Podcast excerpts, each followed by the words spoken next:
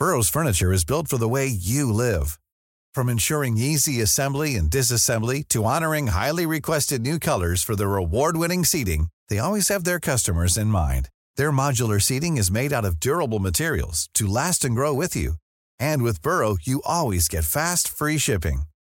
Get up to 60% off during Burrow's Memorial Day sale at burrow.com slash ACAST. That's burrow.com slash ACAST. burrow.com slash ACAST.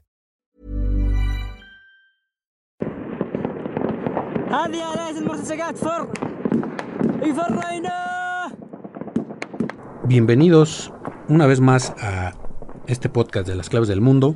Los saludamos como siempre con mucho gusto eh, Víctor Hugo Rico y Jair Soto, editores de la sección Mundo del Sol de México.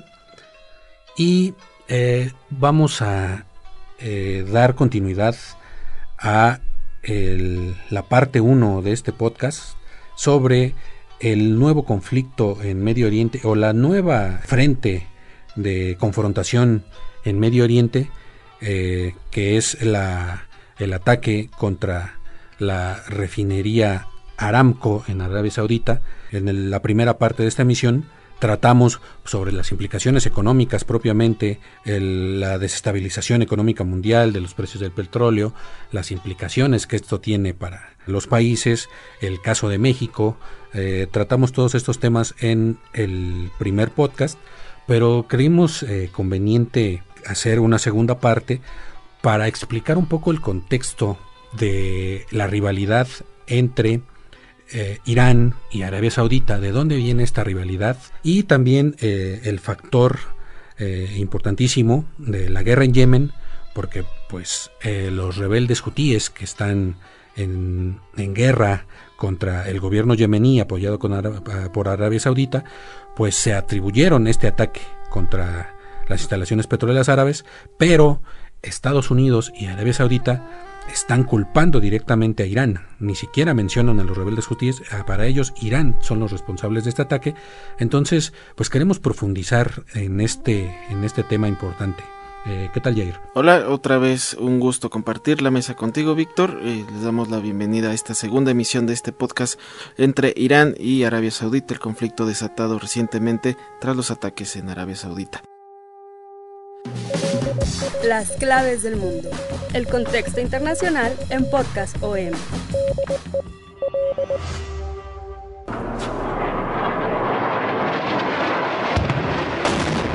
أكبر داريا الله أكبر داريا قصف البراميل متفجرة على المدينة الله أكبر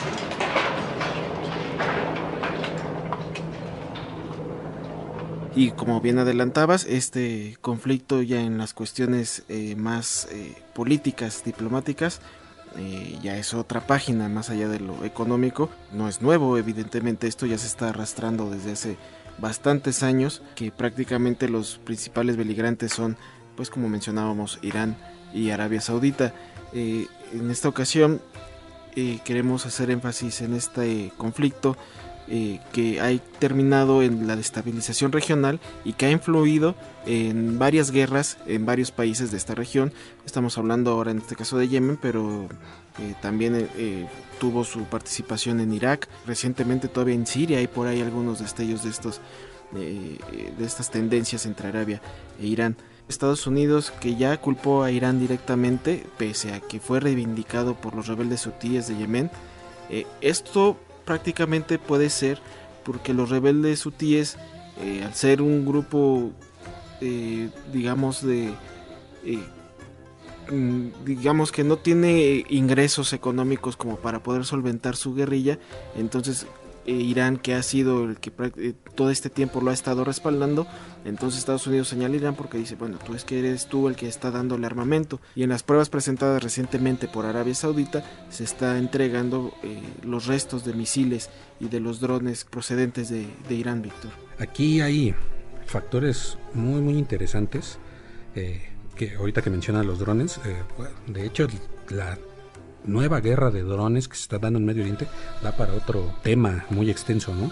Entonces eh, vamos a, dejar de lado un poco este, este tema de los drones para esperando poder abordarlo en otra emisión, pero a mí me, me gustaría introducir al público que nos escucha, para que entendieran un poco mejor, esta, esta rivalidad tan, pues, tan agria entre Irán y Arabia Saudita, eh, pues hay que empezar diciendo pues, que son que son las dos principales potencias regionales de Medio Oriente, tanto en poder económico como en extensión. Son eh, en Medio Oriente pues, son los dos países más grandes eh, en extensión territorial y los dos tienen décadas buscando el dominio de la zona, ¿no? el, dominio económico y el dominio político. un factor digamos, eh, muy importante. Hay que tomar mucho con cuidado las cuestiones religiosas, porque luego se eh, piensa que la religión o el Islam está en el origen de todo y el Islam por sí mismo es un factor de guerra, es, es, la, es la semilla que ha llevado a, a, esta región del mundo y al mundo entero a través de los ataques terroristas pues, a la guerra, ¿no? Entonces mucha gente ve al Islam como una como una una religión de guerra que si bien hay una rama del Islam que opta precisamente pues por la que, que toma literalmente las enseñanzas de Mahoma de llevar el, el, Islam a todos los y convertir a todos y los que no quieran pues prácticamente es, que es a fuerzas eh, porque es la única religión y hay que llevarlos a fuerzas la religión a todo no eh, es una enseñanza que dice eh, que ha sido como malinterpretada, ha sido tergiversada pues por ciertos sectores radicales del islamismo, por algunos grupos, pero no es así. Esto lo digo porque la principal, digamos, diferencia entre Arabia Saudita e Irán, pues es que y, Arabia Saudita es prominentemente sunita e Irán es prominentemente chiita, que son las dos principales ramas del Islam, el sunismo eh, y el chiismo son las dos principales ramas. Hay muchas eh, como variaciones, pero estas dos son las que predominan y son las que pues muchas veces son el factor que ha llevado a algunos países a, unirse a, Arabia Saudita o a unirse a Irán.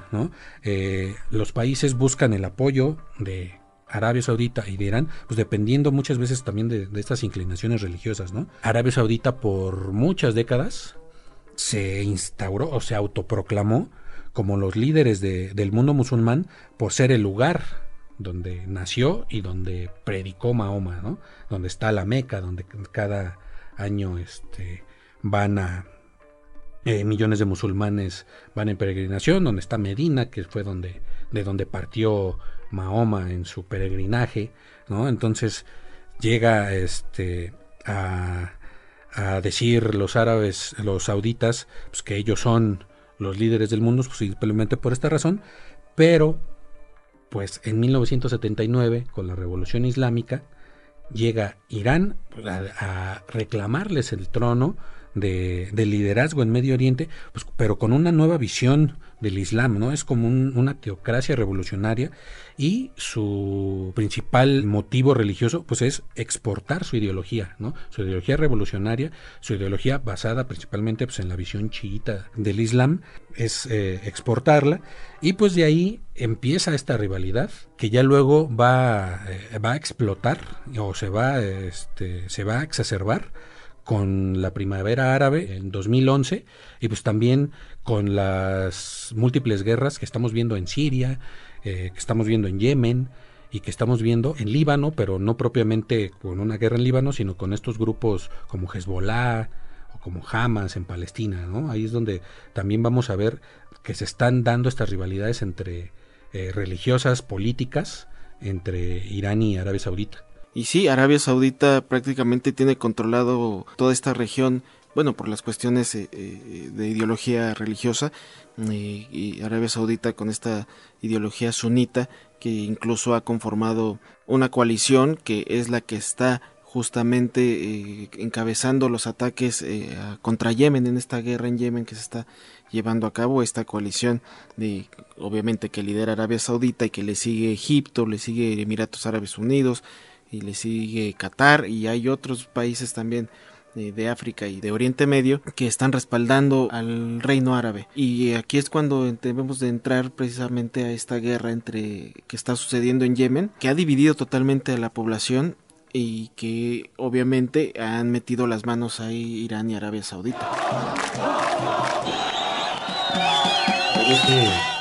Eh, remitirnos precisamente a la primavera árabe para ver eh, pues qué pasó ahí en Yemen. ¿no? Por años eh, Yemen estaba considerado como un aliado de Arabia Saudita porque el gobierno lo tenía la población sunita, estaba bajo mando suní, pero había, como pasó en Irak por mucho tiempo durante el régimen de Saddam Hussein, eh, que los sunitas controlaban el gobierno, la parte chiita de Irak fue eh, reprimida, no se le permitía acceder al gobierno, hasta que fue derrocado eh, Saddam Hussein. Ahorita Irak hay un, gobierno chiita que es proclive a, Irán, entonces eso también ha sido un factor de desestabilidad. Y en Yemen eh, pasaba más o menos lo mismo. El gobierno sunita reprimía, tenía constreñido del poder, tenía alejado del poder a los grupos chiitas, del que surgieron estos eh, rebeldes hutíes que han estado conformados como guerrilla desde los años 90. Se llaman eh, por eh, su líder, su líder religioso. Es un clérigo que se llama Hussein Badr Din al-Houthi. Cuando el ejército yemení asesina a este líder religioso, su hermano toma el mando de esta guerrilla y le pone el nombre de su hermano, ¿no? como en honor al, iniciador. Eh, por eso son hutíes, es un grupo eh, chiita. es de esta rama del Islam que es chiita y que siempre ha estado, pues empezó a, combatir al gobierno Después cuando eh, Arabia Saudita empezó a apoyar al gobierno yemení, pues prácticamente los hutíes se convirtieron en un enemigo a muerte y ellos lo mencionan en su lema eh, que es así muerte a Estados Unidos y muerte Arabia Saudita y a Israel. Así es, es el lema de los, de los rebeldes yemení eh, de Yemen. Y cuando surge la primavera árabe, pues se crea una inestabilidad política tremenda en la región en eh, Irán y Arabia Saudita, pues lo ven como una oportunidad de expandir su influencia en Siria, que empiezan eh, los movimientos ciudadanos primero contra Bashar al-Assad, que ya luego empiezan a entrar factores externos, a entrar grupos políticos asociados a Israel, eh, otros grupos asociados a Estados Unidos, etcétera.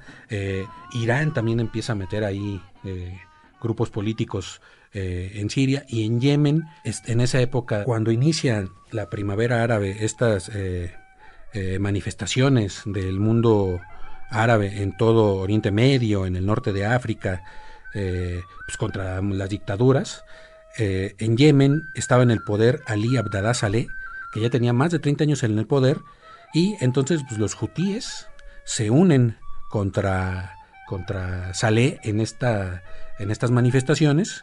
La guerrilla hutí lo aprovecha y expande su, control territorial sobre dos provincias yemeníes. En 2014, Arabia Saudita se involucra de lleno en el, en el conflicto y en el 2015 es cuando conforman esta coalición de la que ya hablabas, esta coalición árabe de países del Golfo Pérsico sobre todo, pero apoyadas logísticamente, eh, con inteligencia, con armamento por Estados Unidos. Entonces, lo que eh, fue una lo que inició como un como un movimiento para liberarse pues de un de un dictador se convierte en una guerra brutal, una guerra devastadora, una guerra que ha dejado, eh, según la, la ONU, 91 mil muertos en cuatro años y 8 millones de personas en riesgo de hambruna. Es lo que está dejando esta guerra de la coalición árabe eh, apoyada por Estados Unidos, eh, cientos o miles de civiles muertos en bombardeos de, la coalición árabe, pero la ONU también eh, ahí matiza de que todas las partes en conflicto, los rebeldes hutíes, supuestamente Irán, que Irán niega estar involucrado en esa guerra, niega, siempre ha negado apoyar a los, a los hutíes, la ONU dice que todos los partes en conflicto han hecho crímenes de guerra, han hecho crímenes contra los eh, derechos humanos.